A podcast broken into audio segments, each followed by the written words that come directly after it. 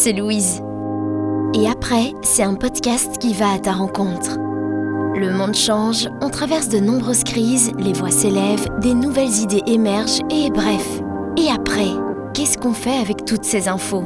Comment trouver sa voie C'est parfois difficile d'y voir clair. Et après est là pour t'inspirer à travers différents vécus et témoignages peut-être semblables aux tiens.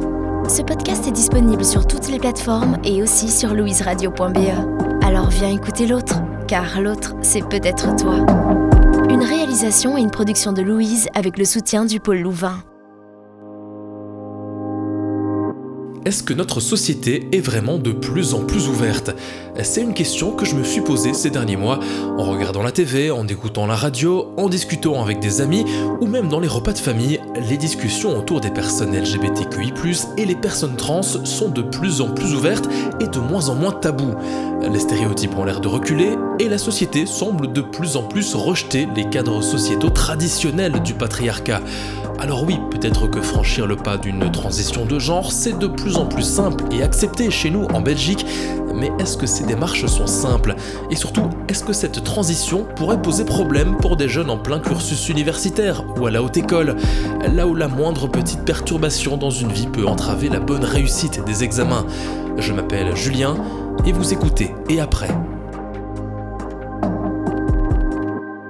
Pour répondre à ces questions, je me suis tourné vers Arturia, une ancienne étudiante de 26 ans qui a fait une transition de genre durant son parcours à l'UC Louvain. Je suis arrivé à l'université en 2015 pour faire des études d'histoire, j'ai fait un bachelier, ensuite j'ai fait un master. Pendant mon master, j'ai fait un Erasmus au Japon de 6 mois.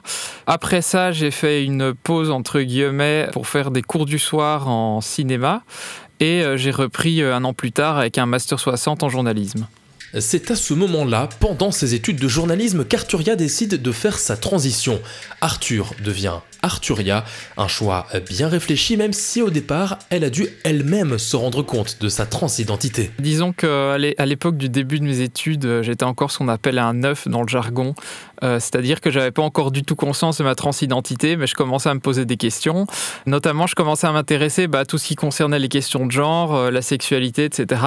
Mais sans vraiment me dire que ça pouvait me concerner moi, en fait. Euh, j'étais vraiment dans le déni. Surtout que j'avais été exposé, comme le reste de la société, à beaucoup de clichés sur le sujet. les homosexuels efféminés, les travelots, les transsexuels qui font des opérations, etc. Et je me reconnaissais pas du tout là-dedans, en fait. Mais en fait, les choses sont beaucoup plus complexes que ça, et mon point de vue a changé petit à petit en regardant des documentaires ou en choisissant des cours dans mon cursus qui abordaient des sujets comme euh, l'histoire du genre et de la sexualité. Alors, je dirais le déclic, il est arrivé euh, à l'été 2018. Euh, j'étais en vacances dans la région des Châteaux de la Loire, pour l'anecdote, et j'ai vu sur Twitter qu'une personne avec qui je faisais des podcasts à distance depuis des années bah, faisait son coming out trans. Et d'ailleurs, le, message était vraiment extrêmement simple, puisque c'était écrit juste écrit HRT jour 1.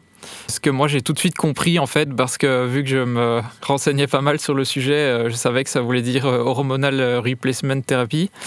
Donc euh, voilà, c'est à partir du moment où tu fais une thérapie hormonale, c'est que tu fais une transition quoi.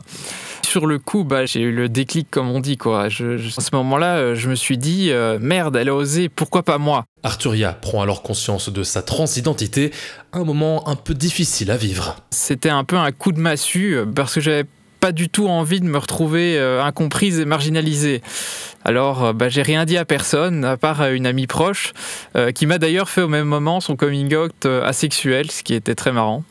mais les mois qui ont suivi ont été une torture parce que j'avais toujours des injonctions à la masculinité qui, bah, qui pesaient sur moi, alors que bah, j'avais juste envie de m'en débarrasser. À partir du moment où tu prends conscience que tu n'as plus envie de rentrer dans ces cadres-là, te rendre compte à quel point on te les impose, c'est dur, quoi. Du coup, je rongeais mon en attendant mon Erasmus au Japon. Et là, je me suis dit, bah, je suis à 8000 km de la Belgique, euh, de mes parents, je vais pouvoir tenter des trucs sans me faire juger. Et puis au pire, si je me fais juger, c'est pas grave, hein, parce que les gens que je vois là, bah, je les reverrai plus dans six mois. Donc voilà, j'ai expérimenté différentes choses, euh, me maquiller, mettre du vernis à ongles, acheter des vêtements féminins et les porter plus ou moins incognito. À ce moment-là, Arturia ne se sent pas encore totalement à l'aise. Sa crainte, c'est le jugement, le regard des autres sur une personne qualifiée de différente par la société. Mais bonne surprise, tout s'est très bien passé. J'avais pas du tout confiance en moi, hein. je rassais un peu les murs, mais euh, j'étais agréablement surprise de voir que je n'ai eu aucune réaction négative là-bas. Bon, les Japonais, ils ont rien dit, mais c'est normal, hein, parce qu'en tant qu'étranger, de toute façon, on est un peu des extraterrestres. Mais pour les étudiants internationaux, certains étaient un peu étonnés, disant que c'était pas des remarques négatives, mais quand même des interrogations. Par exemple, euh, en fait, euh, un truc que j'avais fait, c'est qu'on devait dessiner un manga pour un cours, soit, et, et on devait écrire, mettre un symbole pour reconnaître que c'était notre feuille, mais pas que les autres le sachent. Et moi, j'avais écrit euh, Arturia en grec. Euh, et il y a un Italien qui est venu vers moi euh, en pouffant un peu en disant I can read Greeks. Donc voilà, il était un peu gêné, mais après, c'était pas un problème, quoi. C'est juste qu'il était un peu étonné. Mais moi, j'ai fait Ah, bah écoute, maintenant tu sais. voilà, quoi.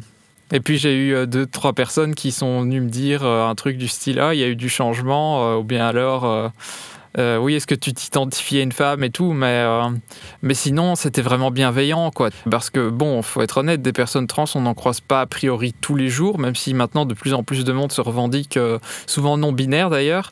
Mais oui, c'était en 2019 encore, donc on savait que ça existait plus ou moins, mais on n'en avait encore jamais rencontré, quoi. Mais j'ai globalement pas eu de remarques désobligeantes, ça m'a fait un bien fou. Oui, mais voilà, c'est Erasmus, il devait bien s'achever un jour.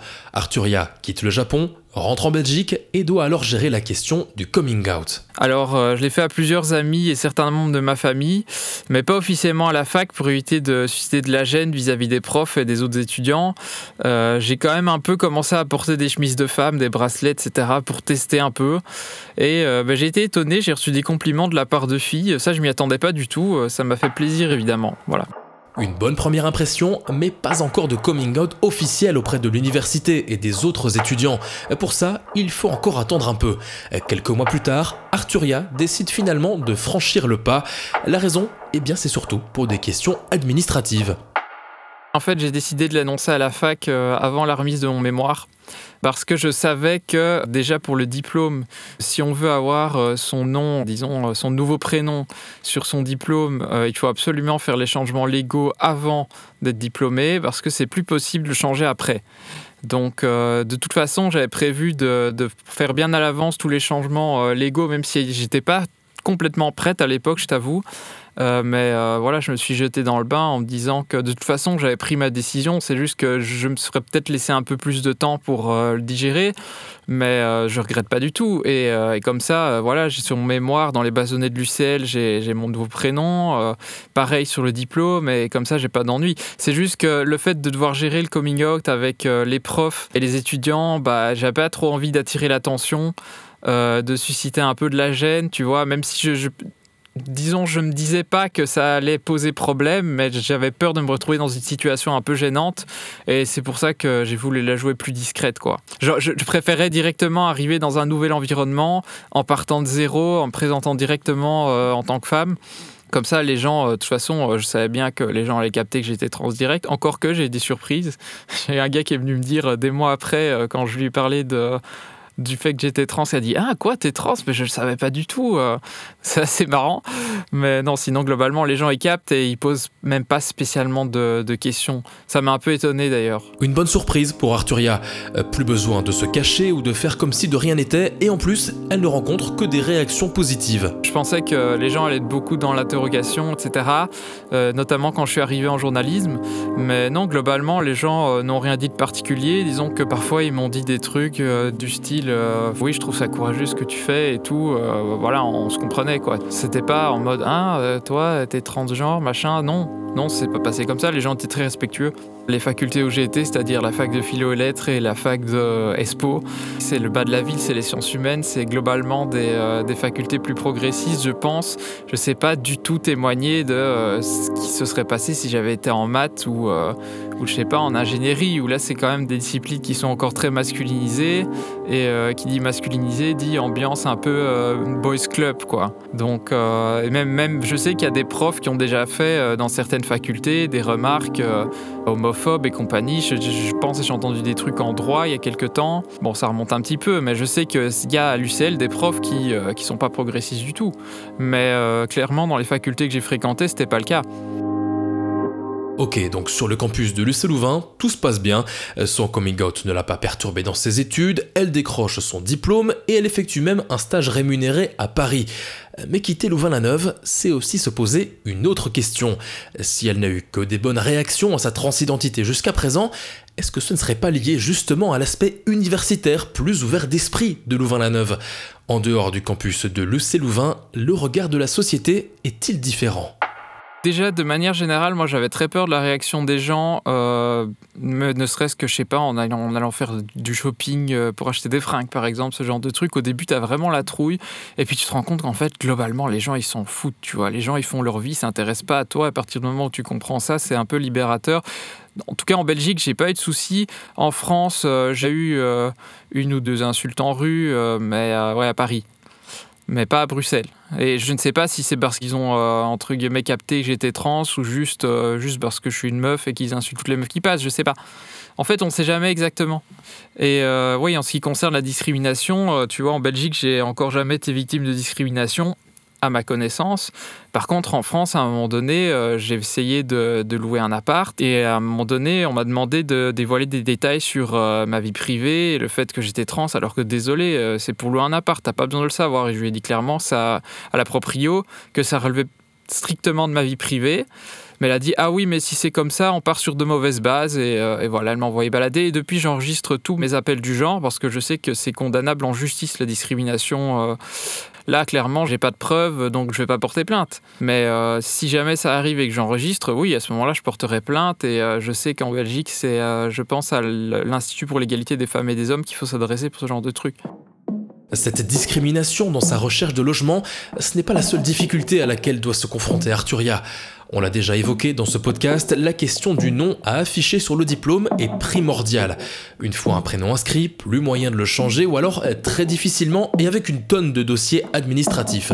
Alors pour éviter tout ça, eh ben, il vaut mieux s'y prendre bien à l'avance. Bah, comme je disais, euh, le diplôme est unique et c'est pour ça que quand tu le perds, tu ne sais pas faire de duplicata.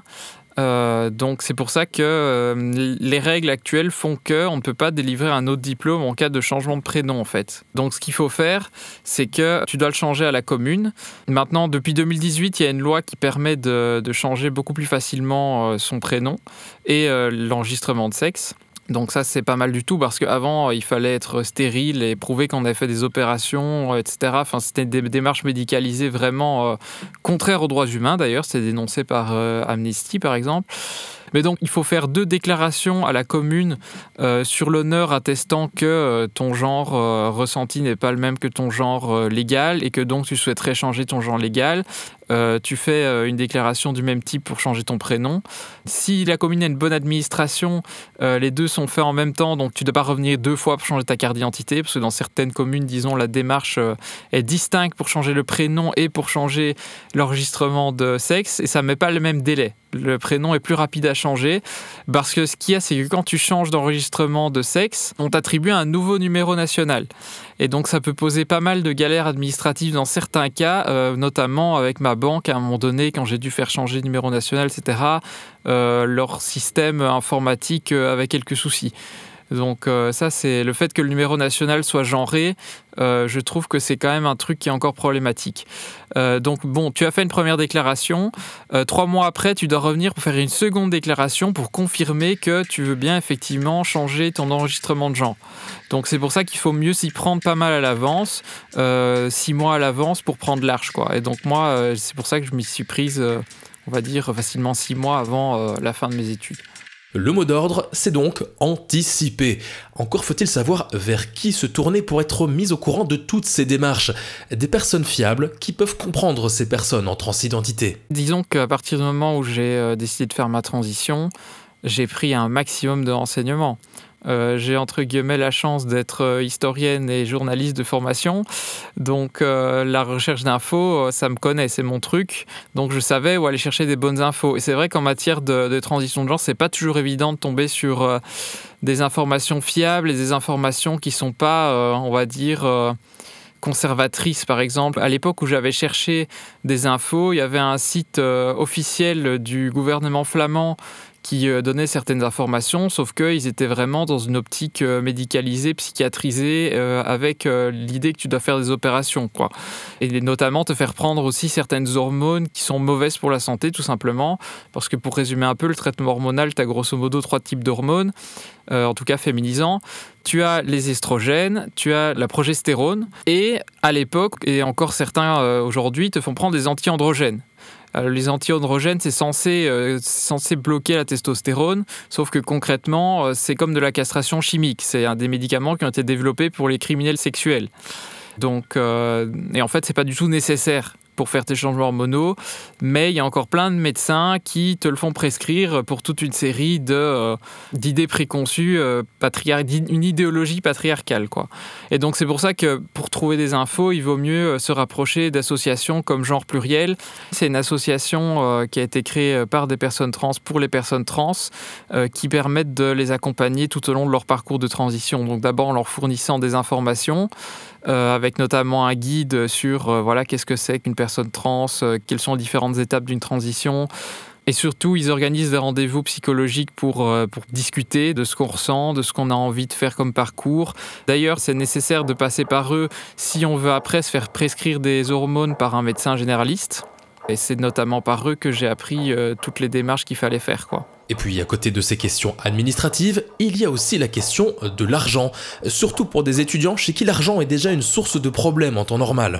Ouais, une transition, ça coûte cher, ça peut créer une vraie précarité chez certaines personnes. Euh, il y a des remboursements pour les hormones, ça, ça va. Et les opérations pour ceux qui en font, mais c'est partiel pour les opérations. Faire changer ses papiers euh, comme la carte d'identité, permis de conduire, passeport, ça peut un peu chiffrer. Le changement de prénom coûte 50 euros. C'est le tarif réduit euh, parce que normalement, un changement de prénom coûte 500 euros, mais grâce à la loi transgenre, c'est réduit à 50. Mais c'est quand même 50 euros. les papiers d'identité, t'en es facilement à 15 euros pour une carte. Euh, le passeport en Belgique, c'est 80 euros.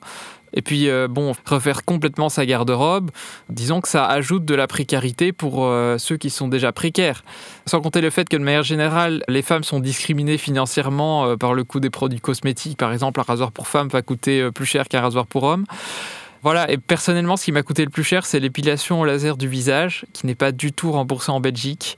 Euh, et, bon, qui est un peu euh, voilà, indispensable pour être à l'aise et, euh, pour avoir un passing, c'est-à-dire ne pas que les gens pensent que je suis un mec travesti dans la rue. Quoi.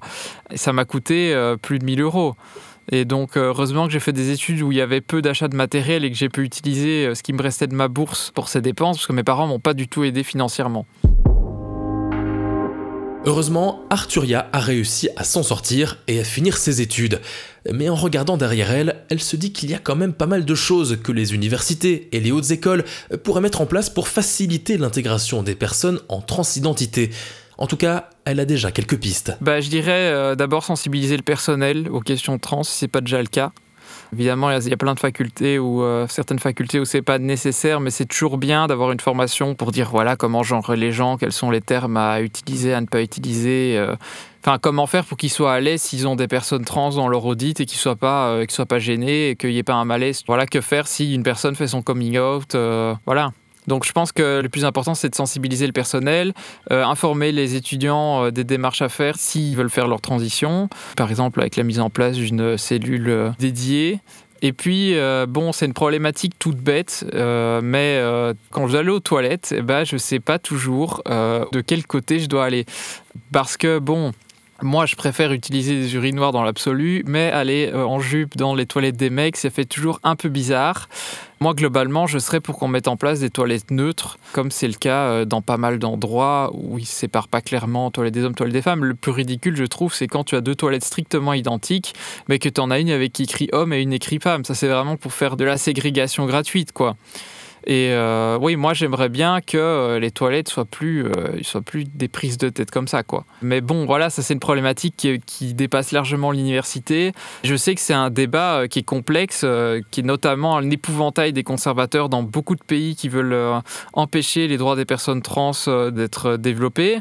L'argument principal, c'est de dire il y aura des agresseurs sexuels dans les toilettes des femmes et ce sera légal. Ce qui est complètement faux. Hein. Les femmes trans ne sont pas des agresseurs sexuels. Euh, évidemment, tu vas toujours trouver un ou deux cas euh, qui sont arrivés, euh, notamment, je crois, en Écosse, où il y a eu un truc comme ça qui a fait chuter la première ministre Nicola Sturgeon mais voilà, il y en a pas, il y en a largement moins que des hommes un prédateur sexuel. Justement, les personnes trans sont des personnes vulnérables et elles ont même plus de chances, elles, de se faire agresser si elles vont dans les toilettes des hommes que elles d'aller agresser des femmes. Donc en fait, on fait passer des victimes pour des bourreaux. Et malheureusement, euh, c'est ça qui bloque beaucoup de législation euh, en faveur des droits des personnes trans. Mais voilà, j'espère que ça va avancer dans la bonne direction, quoi. Alors oui, ces adaptations pour les personnes trans, on peut se dire que c'est peut-être pas grand-chose, mais elles ont leur importance. Le milieu universitaire et de la haute école, c'est l'antichambre des changements sociétaux, et c'est bien ça qui est en jeu. Des petites aides qui, par effet boule de neige, se répercutent sur la société de manière générale, en brisant les tabous et en changeant les mentalités pour une société plus ouverte. D'ailleurs, je laisse le mot de la fin à Arturia. Je rêve d'une société où le genre d'assignation à la naissance ne serait rien d'autre qu'une condition médicale et pas un facteur de catégorisation des gens. J'ai l'impression que la jeunesse, en tout cas euh, celle progressiste, va de plus en plus vers ça et je trouve que c'est une très bonne nouvelle de pouvoir vivre son identité comme on le souhaite. Et après, un podcast de Louise et du Pôle Louvain.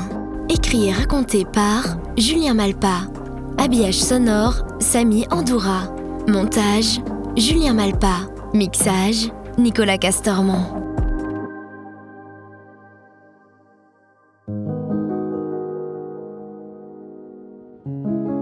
Si on creusait encore un peu plus ce sujet On vient l'entendre, la société évolue et on peut de plus en plus vivre son identité ou sa transidentité comme on le souhaite. Et pour aider ce progressisme, l'université a son rôle à jouer. Alors justement, est-ce que cette prise de conscience est suffisamment intégrée dans le milieu universitaire?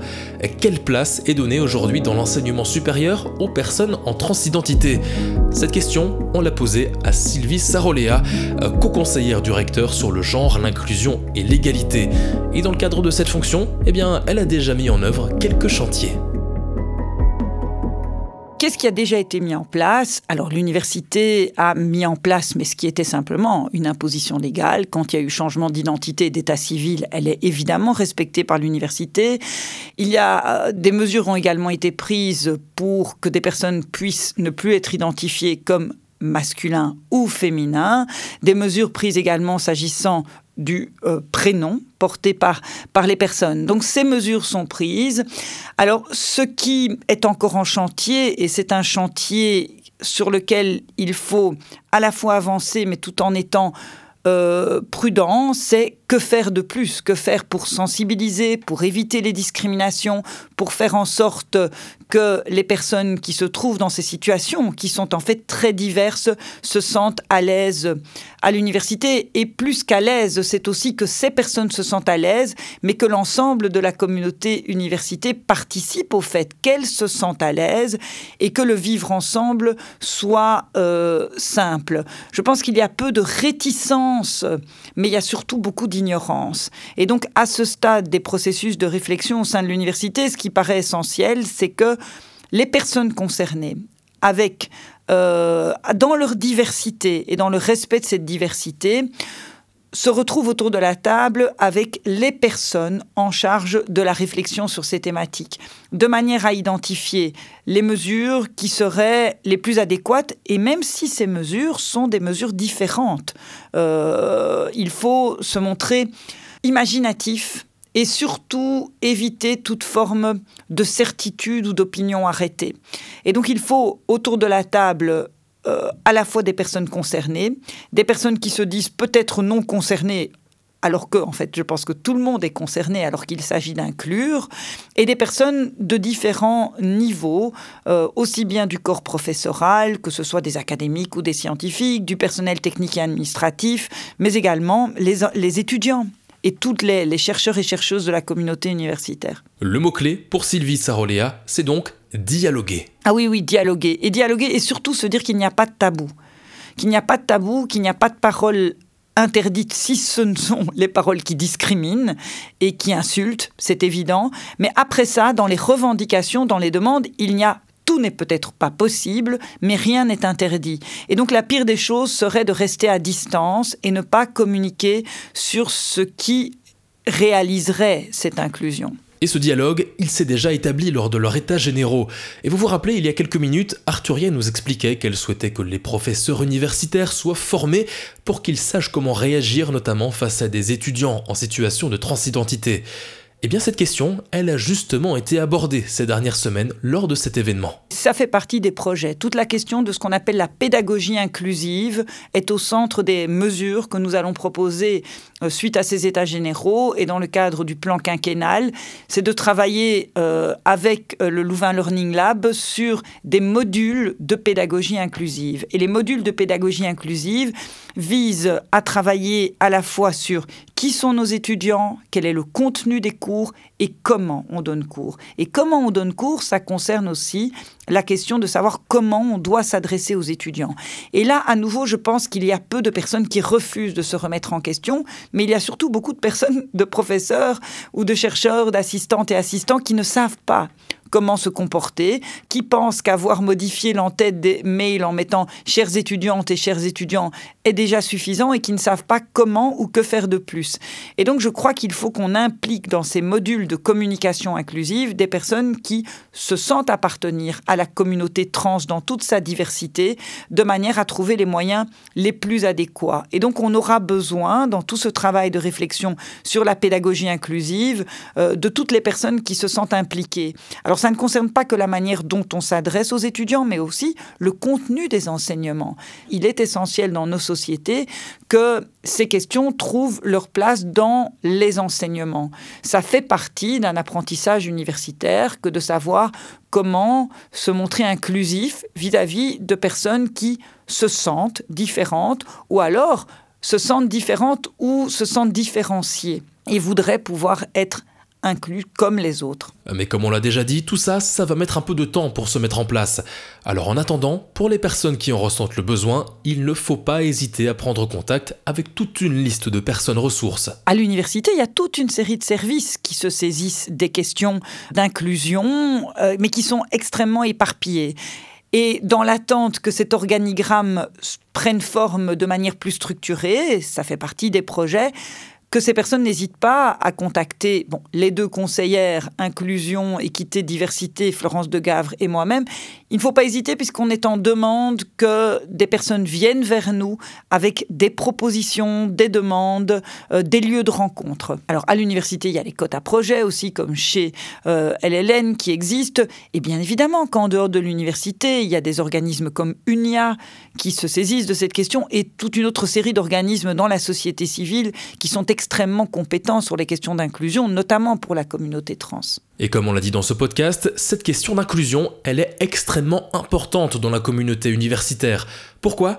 Eh bien, on laisse le mot de la fin à Sylvie Saroléa pour nous l'expliquer.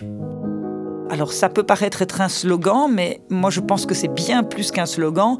L'université de demain, elle sera inclusive ou elle ne sera pas. Si l'université de demain ne fonctionne qu'avec une catégorie de personnes, en étudiant qu'une catégorie de questions, avec une seule méthodologie, ce n'est pas une université.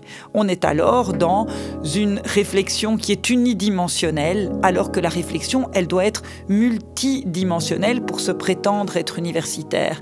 Et ce multidimensionnel, cela vaut à la fois sur les dimensions géographiques, sur les dimensions d'identité, sur les dimensions générationnelles.